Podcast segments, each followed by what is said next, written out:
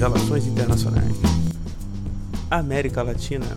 Comissão Econômica para a América Latina e o Caribe, CEPAL, do organismo ONU, liberou um relatório revelando que a extrema pobreza aumentou na região atingindo o nível mais alto desde 2008. O relatório destacou também que a desigualdade de renda tem diminuído consideravelmente na região.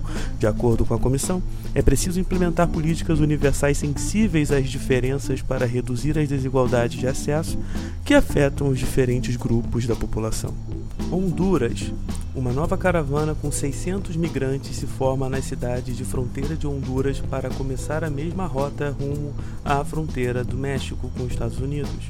Lembrando que os Estados Unidos se encontra com o funcionalismo público federal paralisado em parte devido à imposição de Trump para o Congresso liberar orçamento para a construção do muro contra a migração na fronteira com o México que ele prometeu nas eleições. Costa do Marfim. Tribunal Internacional absolveu o ex-líder da Costa do Marfim, Laureg Gbagbo, de 73 anos, de todas as acusações de crime contra a humanidade. Segundo o tribunal, não foram reunidas provas que atestam seu vínculo direto nos casos de assassinato, estupro, perseguição e barbaridades cometidas após as eleições de 2010, a qual ele perdeu. China a sonda Chang'e 4 da China germinou com sucesso as sementes no lado escuro da Lua em uma biosfera artificial em miniatura, proporcionando esperança para o futuro das viagens espaciais tripuladas, sustentáveis e de longa distância. Esse feito coloca a China como o primeiro país do mundo a conseguir desenvolver vida biológica fora da Terra. Inglaterra.